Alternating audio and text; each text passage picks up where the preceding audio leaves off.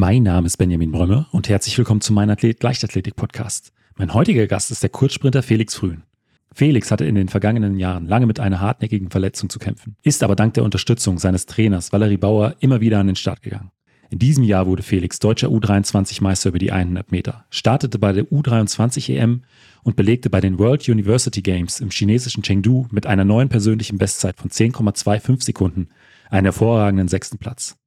Ich wollte von ihm genau wissen, was ihm dabei geholfen hat, gestärkt aus dieser schwierigen Zeit zurückzukommen. Und da die Universiade eines der größten Sportereignisse der Welt ist, wollte ich von Felix natürlich auch mehr darüber erfahren.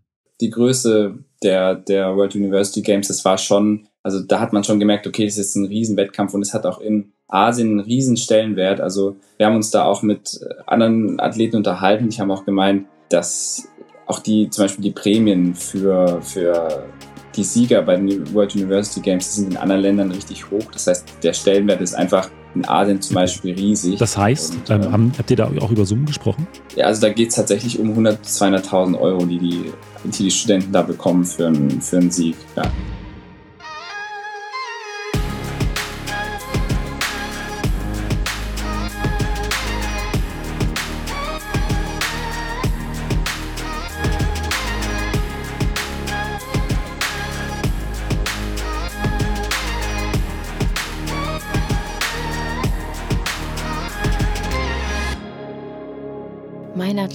Der Leichtathletik-Podcast aus Frankfurt am Main. Herzlich willkommen, Felix. Ja, hi Benny, danke, dass ich hier sein darf. Ja, Felix, ich habe dich eben schon im Intro so ein bisschen vorgestellt. Ich habe es angeschnitten. Äh, sechster Platz bei der Universiade in Chengdu, 10,25 in diesem Jahr. Also für dich als 100-Meter-Sprinter, glaube ich, eine äh, sehr, sehr erfolgreiche und schöne Saison. Aber magst du dich vielleicht unseren Hörerinnen und Hörern auch nochmal kurz selbst vorstellen? Ja, das kann ich sehr gern machen. Also, wie du schon gesagt hast, ähm, ich bin Felix und ähm, bin Kurzsprinter, mache 100 und 200 Meter.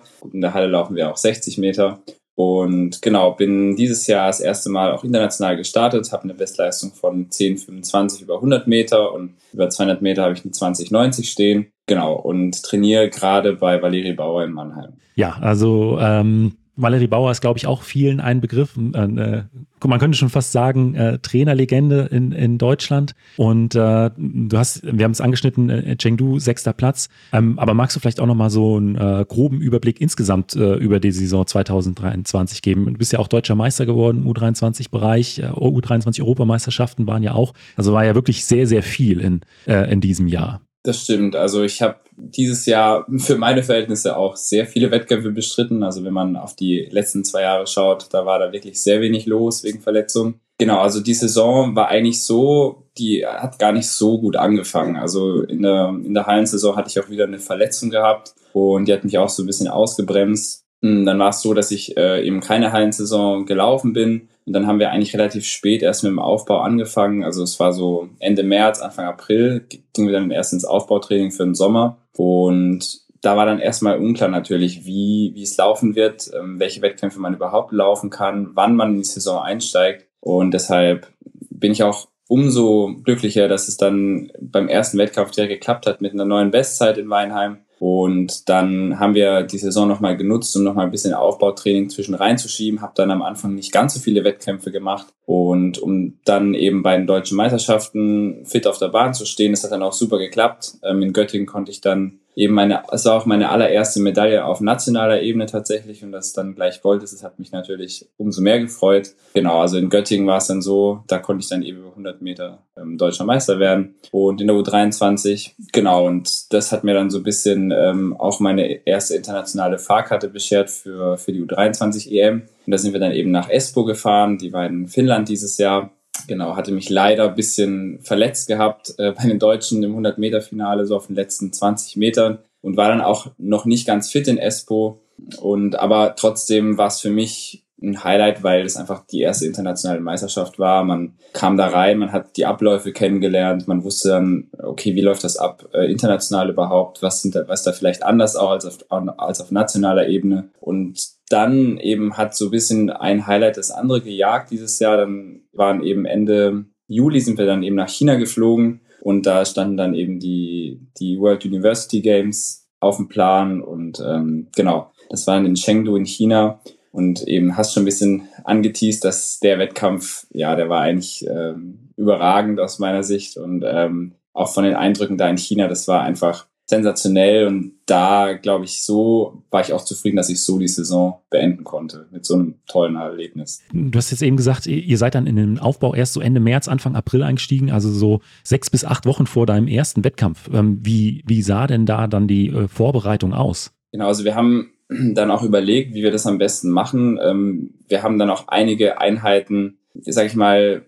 also nicht zusammengezogen, aber wir haben schon überlegt, wie können wir das jetzt am, qualitativ am besten gestalten. Und dann haben wir es wirklich so gemacht, dass wir auch vom Krafttraining her ein bisschen runtergefahren haben. Also wir haben einmal die Woche Krafttraining gemacht. Ähm, das war jetzt alles, das Training war eher ausgerichtet darauf, dass ich mich auch nicht verletze, dass ich auch nicht überbelastet bin. Und ähm, genau, da haben wir immer montags eine schnelle Einheit gemacht, ähm, also manchmal Zugunterstützung, manchmal ähm, einfach schnellere Läufe. Dienstags eben die Krafteinheit, mittwochs gab es dann Technikeinheit und Starts, Donnerstag hatte ich frei. Ähm, freitags war es dann so, da haben wir ja auch Beschleunigung geübt, manchmal noch. Und äh, samstags haben wir dann eigentlich volle Läufe gehabt, also ein, zwei volle Läufe, 120er, 150er, dass man einfach auch mal weiß ungefähr, wo man zeitlich steht. Genau, also so sah ungefähr die Trainingswoche aus, ähm, jetzt im Sommer. Und genau, aber ich denke, da sind wir in der Kürze der Zeit dann ganz gut. Ja, ja, definitiv. Wo, äh, was für äh, Verletzungsbeschwerden hattest du da im, im Winter gehabt? Also ich hatte, ähm, ich hatte seit 2020 mit so einem Kno Knochenmarksödem zu tun.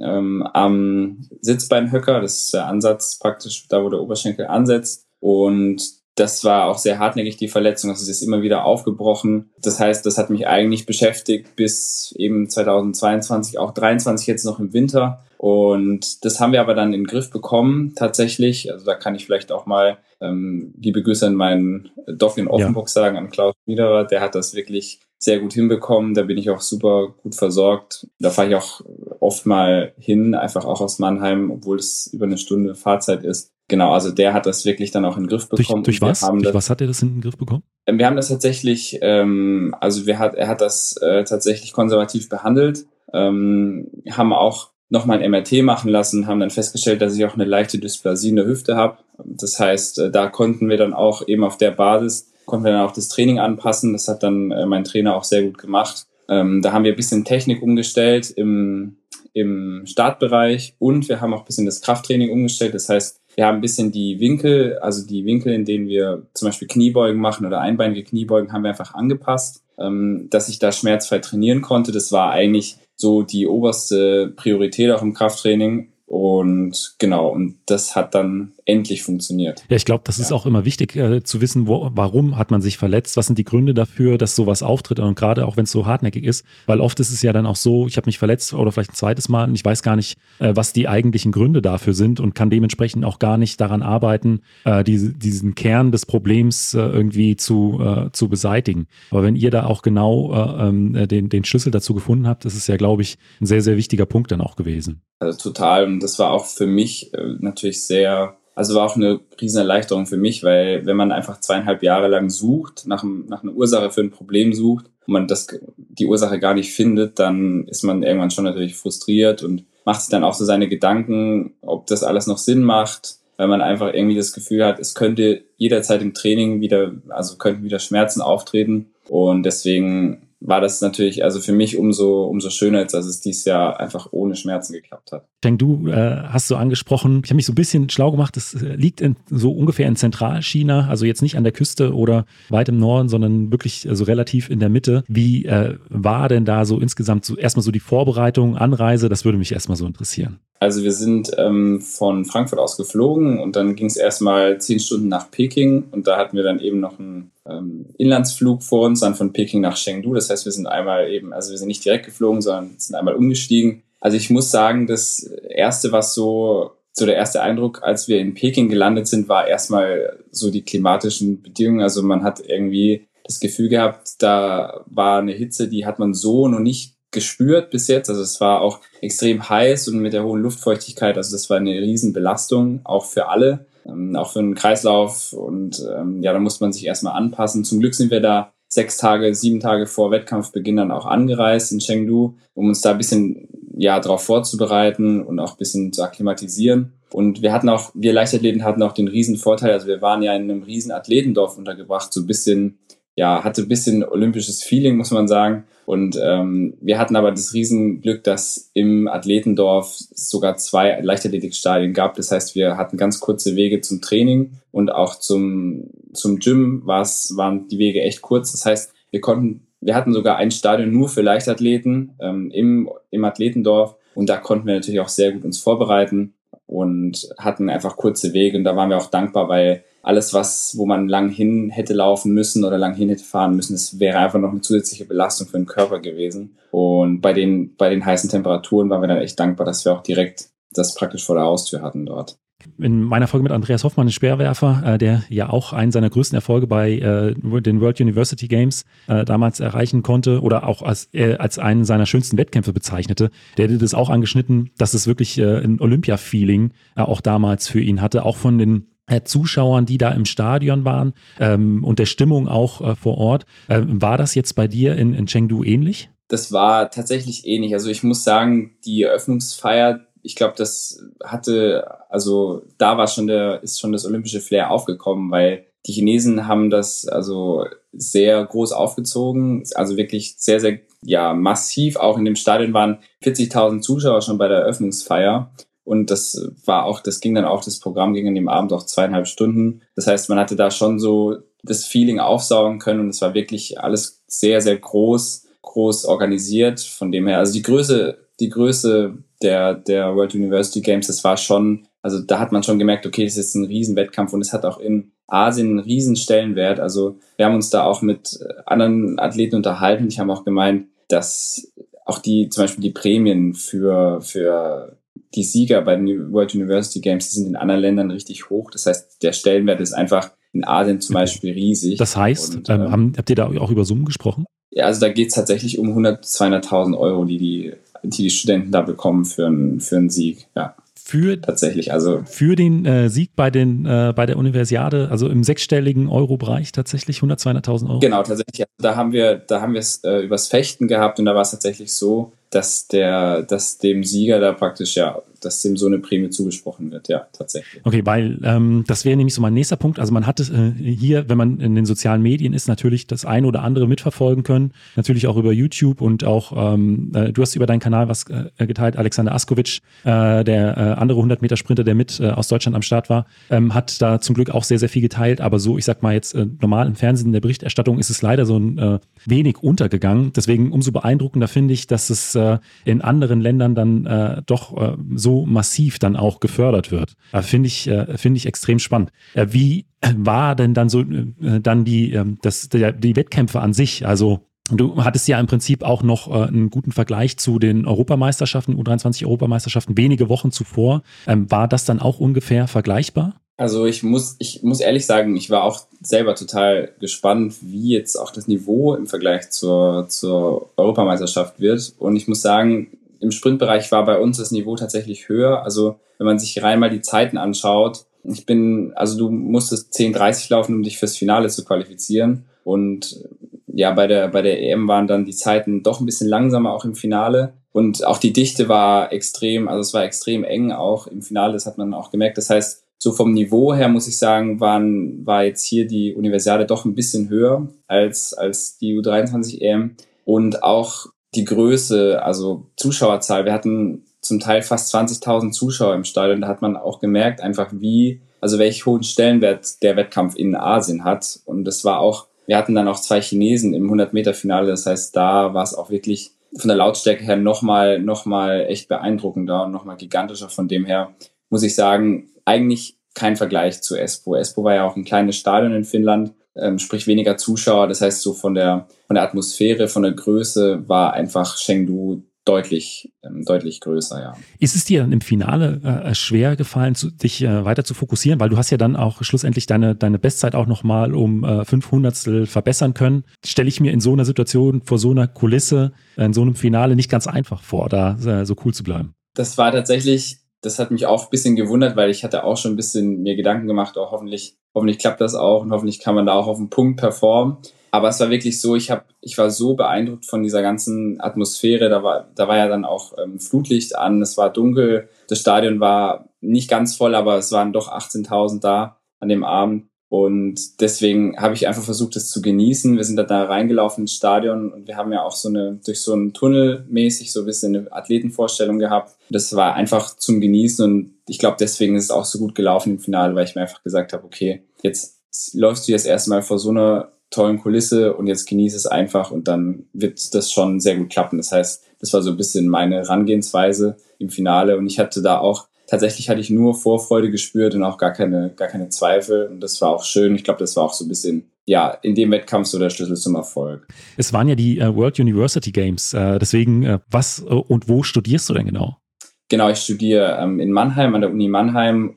Das, da studiere ich Lehramt also Gymnasiallehramt Spanisch und Französisch und jetzt im Master auch noch Sport. Und äh, war das dann an deiner Uni auch ein Thema, beziehungsweise äh, erfährst du da auch äh, ein wenig Unterstützung, was den Leistungssport angeht? Tatsächlich, also an unserer Uni haben wir auch ein Sportstipendium, ein Spitzensportstipendium. Das wird gefördert auch durch die äh, Metropolregion Rhein-Neckar.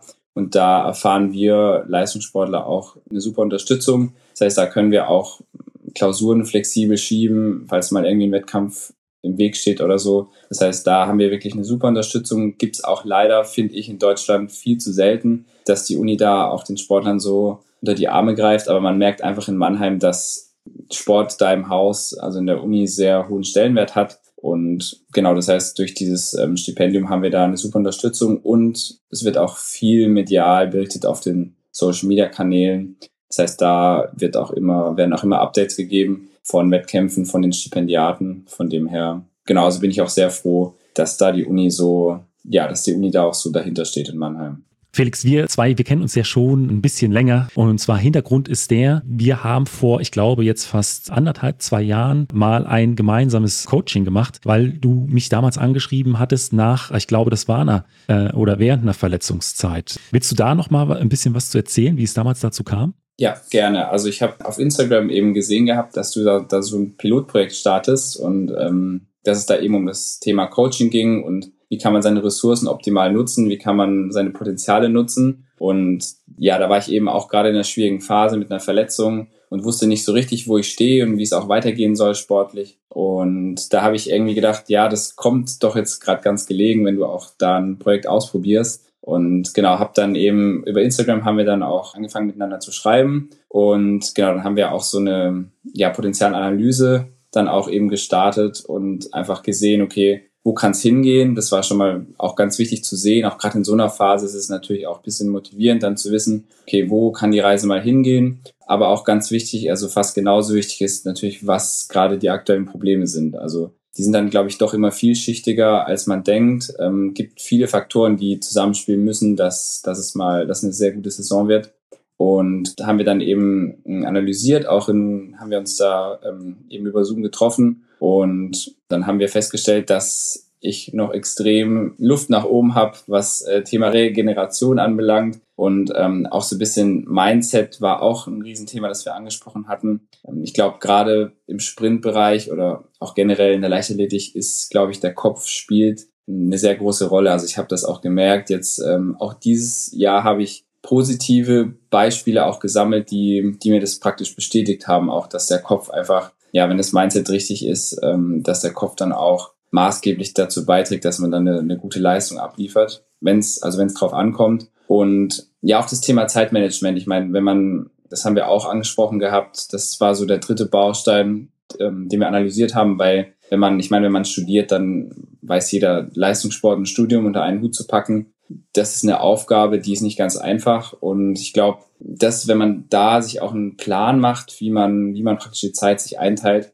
den Tag über verteilt, dann kann man da auch bisschen besser, das geht dann auch so ein bisschen einher mit, mit dem Thema Regeneration, weil ich meine, jeder Sportler weiß, wenn man zu wenig schläft, auf Dauer kann das eigentlich nicht zu, kann es nicht leistungsfördernd sein, sondern ist dann eher auch fördernd für Verletzungen etc. Das heißt, Genau, also die, die drei Sachen hatten wir da angesprochen und tatsächlich, also hat sich bewahrheitet, dass, dass das so drei Schlüsselfaktoren bei mir gewesen sind. Ja, und wir hatten ja damals äh, als Ziel definiert, äh, ein internationaler Start. Äh, umso mehr freut es mich, dass das dann in diesem Jahr dann auch gleich zweimal geklappt hat. Ich habe das natürlich dann bei dir noch mit noch mehr Spannung verfolgt. Damals, äh, als wir äh, zusammengearbeitet hatten, deine Bestzeit bei 10,66 aus dem Jahr 2019, also jetzt ähm, äh, vier Zehntel bist du äh, schneller geworden über die 100 Meter. Bei mir war es halt damals so, dieses, ich wollte das unbedingt starten, weil ich mir sowas, glaube ich, zu meiner aktiven Zeit äh, ein, ein, Stück weit gewünscht hätte oder äh, vielleicht nicht gewünscht hätte, sondern äh, ich hätte es, hätte es gebraucht, weil ich damals so äh, auf dem, auf dem Trichter oder den, den Film gefahren habe. Ich war in einer super Trainingsgruppe. Über die Ernährung muss ich mir eigentlich keine Gedanken machen, weil das passt schon. Also war für mich gar kein Thema. Auch so das Thema Mindset. Ja, ich bin ein Wettkampftyp, deswegen muss ich mich da auch nicht drum kümmern. Jetzt rückblickend, wenn man mal so äh, das Ganze mit ein paar Jahren äh, Abstand betrachtet und auch der Erfahrung, die ich äh, die über die Folgen gesammelt habe, musste ich dann irgendwann sagen, hey, ich hätte noch an so vielen Stellschrauben drehen können. Und deswegen war es mir auch damals gerade und auch heute so wichtig, so ein bisschen dieses Wissen weiterzugeben oder aufzuzeigen, hey, wo kann man auch vielleicht so mit einem ganz kleinen Aufwand noch an der einen oder anderen Stellschraube drehen, die dann am Ende des Tages vielleicht doch viel bringen kann. Deswegen umso mehr freut es mich, dass das wirklich so gut jetzt bei dir dann auch in den letzten Jahren gelaufen ist. Deswegen jetzt anschließend an diese Frage, was sind denn ähm, für dich die äh, Ziele für die kommenden Jahre?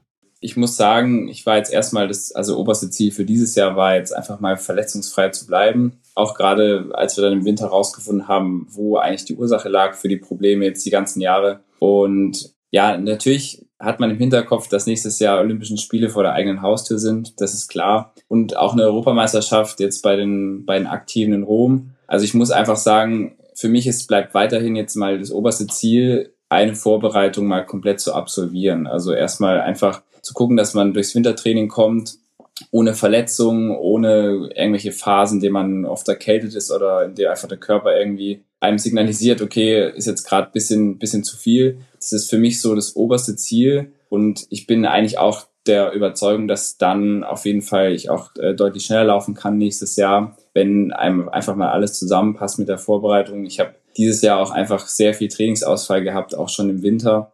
Ähm, genau, und dann wird man einfach sehen, für was es nächstes Jahr schon reicht. Würde mich natürlich freuen, wenn es international klappt nächstes Jahr. Wo und wie das dann sein wird, ob es bei der EM sein wird, bei Olympia sein wird, das steht bis in den Sternen, aber Ziel, man muss sich natürlich auch immer das Ziel setzen und das ist ganz klar für mich nächstes Jahr international zu starten. Und wo das dann sein wird, ähm, das wird man dann, ja, das wird man dann sehen. Aber ich bin auch ähm, ja froh jetzt, dass es eben im letzten 23 Jahr so gut geklappt hat. Und jetzt, glaube ich, ist der Übergang zu den, zu den Erwachsenen auch vielleicht ein bisschen einfacher. Dann äh, kommen wir jetzt schon zu den äh, obligatorischen fünf Fragen, die ich jedem meiner Gäste stelle. Und da ist die erste, was denn bisher dein schönster Wettkampf war? Also auch unabhängig jetzt vom Ergebnis, sondern von den Emotionen, die da vielleicht doch mitgespielt haben. Also ich muss sagen, das ist ganz klar ähm, die Universiade jetzt dieses Jahr gewesen, also in China. Das war für mich einfach erstmal der größte Wettkampf, den ich, den ich bis jetzt gelaufen bin und auch von der, von der Atmosphäre, einfach vom ganzen Feeling. Man hat ja dort auch andere Sportarten anschauen können, das haben wir auch genossen.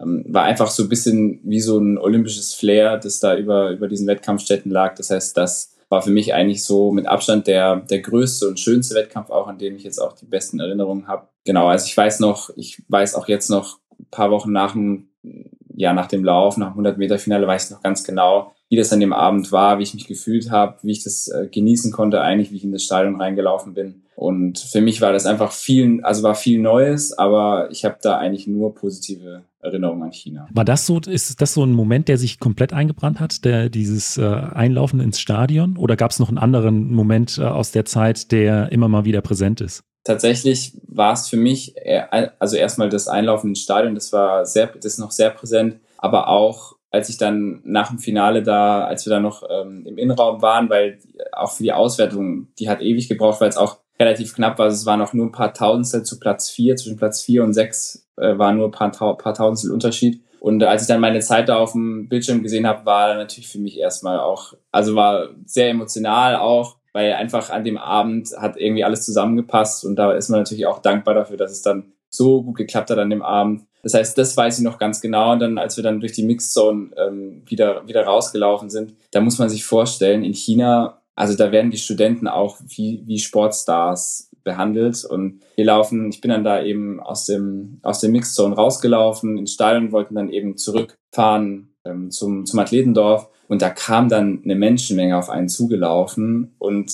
wollten dann eben Bilder machen und da kamen ganz viele Familien mit kleinen Kindern und die haben, die haben dich dann, die haben mich dann alle gefragt, ob ich mit, ob ich ein Bild mit den, mit den Kindern machen kann und mit der ganzen Family. Und ich habe dann wirklich da 20 Minuten gestanden in dieser Menge und habe dann ein Bild nach dem anderen gemacht und äh, die haben sich auch super, also die, die Menschen dort sind auch super lieb, die haben sich alle riesig bedankt. Und da habe ich mich aber schon gefragt, also was jetzt gerade da Ja. abgeht. Also dass, dass man da rausläuft aus diesem Stadion und die, die Leute, die dann praktisch nach Hause gehen, dann noch ähm, ja die Athleten extra abwarten, um dann, um dann so noch ihre Glückwünsche auszudrücken. Das war für mich schon eine super schöne Erfahrung und auch klar was Neues, aber für mich sind, sind es so Momente, die, die brennen sich einfach ein. Also positiv. Ja, das kann ich mir absolut vorstellen. Das ist, glaube ich, in dem Moment dann auch so ein bisschen surreal, wenn man da, äh, ähm, das ist, weil du sagst, es ist ja nichts Alltägliches äh, und äh, das muss man dann in dem Moment auch erstmal verarbeiten. Total. Also ich, ich war echt positiv überwältigt da, was mich da dann äh, außerhalb des Stadions also erwartet hat. Das war, hätte ich mir so nie vorgestellt, dass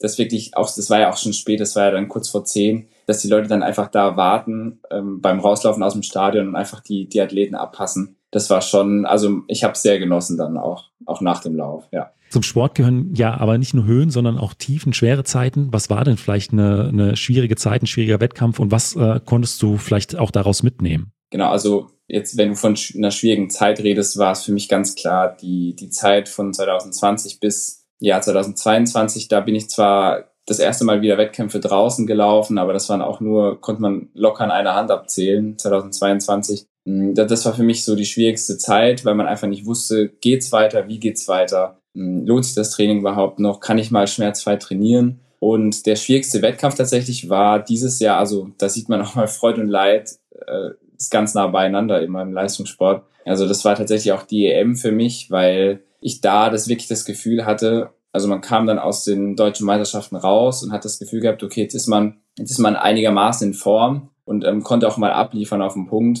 Und dann mit dieser kleinen Verletzung bin ich da auch ein bisschen, ehrlich gesagt, mit Zweifel nach, nach Finnland gefahren. Aber man wollte natürlich trotzdem, Mhm. wenn man seinen interna ersten internationalen Einsatz hat, wollte man natürlich trotzdem laufen. Aber habe ich dann im Nachhinein mir eingestehen müssen, dass es einfach überhaupt keine gute Idee war, weil ich einfach noch drei, vier Tage wahrscheinlich gebraucht hätte, bis, bis ich vollständig gesund gewesen wäre am Oberschenkel.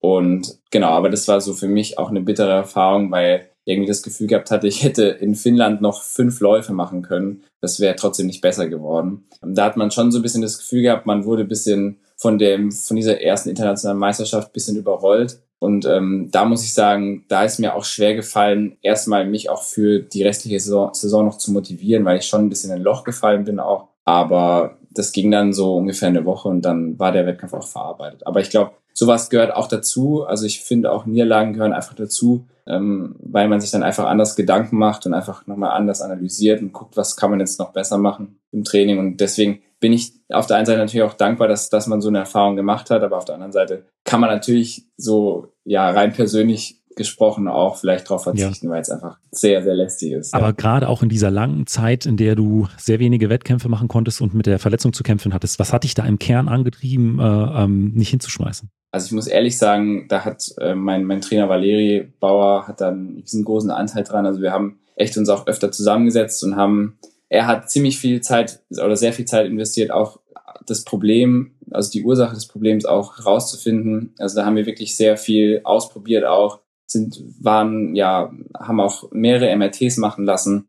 Und das heißt, er war eigentlich so der, einer der Hauptmotivatoren, sage ich jetzt mal, die mich auch eigentlich beim, ja, beim Sport gehalten haben, weil er gemeint hat, wenn wir das in den Griff bekommen, dann wirst du sehen, dass es sich auf jeden Fall auch ähm, lohnen wird. Das war so seine Kernaussage. Und ähm, der hat mir auch wirklich authentisch und ehrlich vermittelt, was, ja, also warum er glaubt, dass es sich einfach lohnt, weiter, weiter zu trainieren und die Ursache zu finden, weil irgendwann findet man für jedes Problem eine Lösung. Genau, das war eigentlich so die Kernaussage und ich glaube, das hat er auch gewusst, weil ich bin ja, also er ist ja derjenige, den ich, den ich dann auch ähm, täglich im Training sehe. Ich glaube, er wusste auch, was für einen Einfluss das haben kann, wenn man, wenn man darüber spricht. Das heißt, das war für mich so, ja, einer der Hauptgründe, warum ich gesagt habe, okay, eigentlich muss ich es dann, ich muss es versuchen und irgendwann wird man eine Lösung finden. Ja, ist auch schön, wenn man dann so einen Support hat vom, äh, vom Trainer. Ich glaube, äh, äh, du bist das beste Beispiel dafür, dass wie wichtig sowas ist. Absolut. Und auch, dass, dass es einfach sich lohnt, auch in die Beziehung zwischen Trainer und Athleten zu investieren. Also ich meine,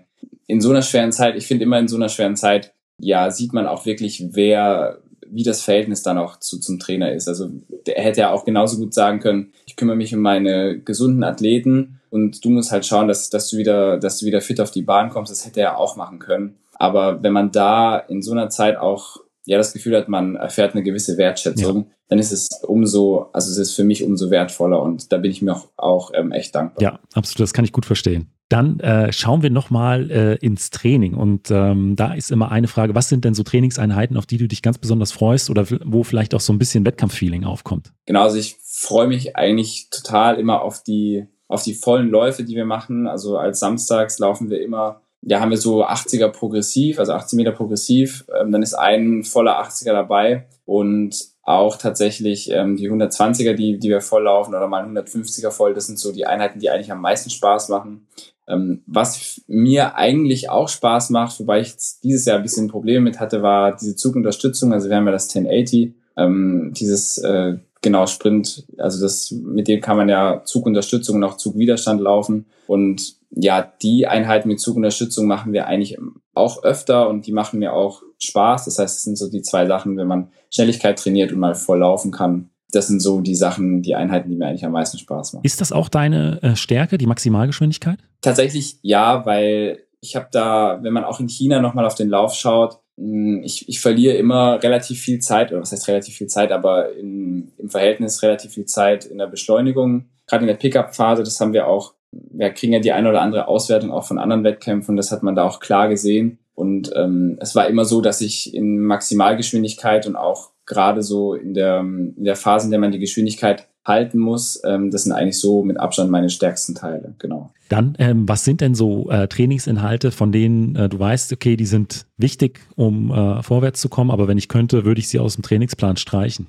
Also ich sag mal gelinde gesagt, ich habe keine wirkliche Liebe zu Tempoläufen gefunden, bis heute nicht. Ähm, also wir, wir sind gerade in der Vorbereitung, laufen wir extrem viel und auch langsam, aber es ist trotzdem anstrengend. Man läuft trotzdem im Laktat. Das heißt so, ja, also so 300 Meter im Training, das mag ich eigentlich gar nicht. Das sind auch so unsere längsten Läufe, die wir machen. Also 300 Meter, 6 mal 300 Meter oder so. Das haben wir jetzt auch schon länger nicht mehr gemacht. War ich jetzt nicht so böse drum. Mit was für einer Pause? Ähm, ja, da hatten wir, also das, die kleinste Pause waren so vier Minuten, glaube ich, aber da sind wir die auch relativ zügig gelaufen. Ähm, da war bei mir manchmal schon nach vier Läufen Schluss. Äh, das ist einfach dann so, aber ähm, auch dann, wenn es einfach schneller wird, wenn wir so zum Beispiel zweimal sechsmal oder sogar, wir haben sogar mal zweimal achtmal 80 Meter gelaufen mit zwei Minuten Pause. Ähm, das ist dann auch einfach, also wenn wir die dann relativ schnell laufen müssen, wird es auch einfach ultra anstrengend. Und unser Trainer hat dann auch noch so, der baut dann noch extra Schwierigkeiten ein. Wir haben dann zum Beispiel so eine Weste,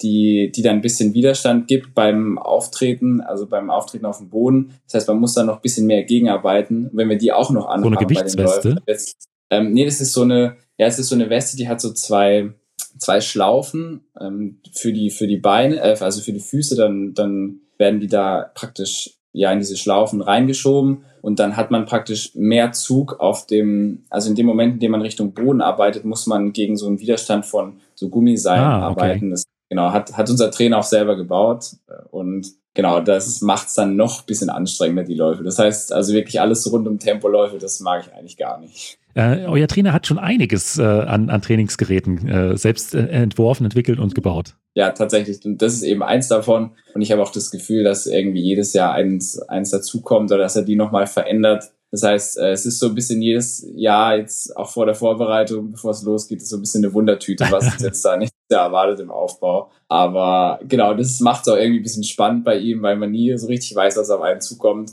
Ähm, genau, aber er lässt sich da immer was einfallen, ja. Dann kommen wir jetzt äh, zu meiner letzten Frage und die ist immer, was würdest du jüngeren Athletinnen, Athleten oder vielleicht auch deinem jüngeren Ich mit auf den Weg geben? Genau, also vielleicht fange ich mal an mit jüngeren Athletinnen und Athleten. Ähm, den würde ich auf jeden Fall raten, glaubt immer an euch, ähm, habt Spaß. Also ich meine, im, im Jugendbereich steht der Spaß sowieso im Vordergrund und ich finde, wenn, wenn man Spaß an der Sache hat, dann kann man da auch immer erfolgreich sein. Also an, an sich selbst glauben ähm, und dankbar zu sein, dass man mit dem Talent ausgestattet ist, mit dem man, mit dem man auch auf dem Sportplatz zum Beispiel steht, aber auch generell im Leben dankbar zu sein. Genau. Und das ist so das, was, was man, glaube ich, jüngeren Athleten und Athletinnen ähm, auf den Weg geben kann. Und ich finde, meinem jüngeren Ich würde ich auf jeden Fall sagen, man muss auch wirklich durch schwierige Phasen durchgehen. Ähm, man muss immer eine Lösung finden, finde ich, ist ganz wichtig im Leben, dass man dass man nie einen Kopf in den Sand steckt und dass sich immer lohnen wird, ja, auch, dass man belohnt wird für, für seine Leistung, auch im Training, für den Aufwand, den man betreibt, dass es da immer am Ende für diejenigen, die dann wirklich alles versucht haben, auch immer, ja, ein Happy End gibt. Und ich finde es auch wichtig, dass man sich selbst zwischendurch mal lobt, auch in schwierigen Phasen und aber sich auch immer gleichzeitig kritisch hinterfragt, weil ich glaube, das sind so die zwei Bausteine, die dann einen Schritt für Schritt auch besser werden lassen. Ich glaube, das ist ganz wichtig, das muss man eigentlich die ganze Karriere lang machen und das kann man nicht nur auf den Sport beziehen, sondern auch äh, generell im Leben. Felix, das waren, glaube ich, äh, sehr, sehr schöne Schlussworte. Vielen Dank für deine Zeit. Ja, danke, Benny. Erkennst du dich in der Geschichte von Felix aus unserem heutigen Podcast wieder? Er war an einem Punkt, an dem er überlegt hat, alles hinzuschmeißen, aber tief in seinem Inneren spürte er, dass er sein ganzes Potenzial noch nicht ausgeschöpft hat. Fühlt sich vielleicht genauso? Dann lass uns gemeinsam nach Wegen suchen, die dich wieder auf den richtigen Weg bringen. Schreib mir einfach eine E-Mail an info at meinathlet.de oder kontaktiere mich einfach über Instagram. Gemeinsam finden wir einen Weg, damit auch du deine sportlichen Ziele erreichen kannst.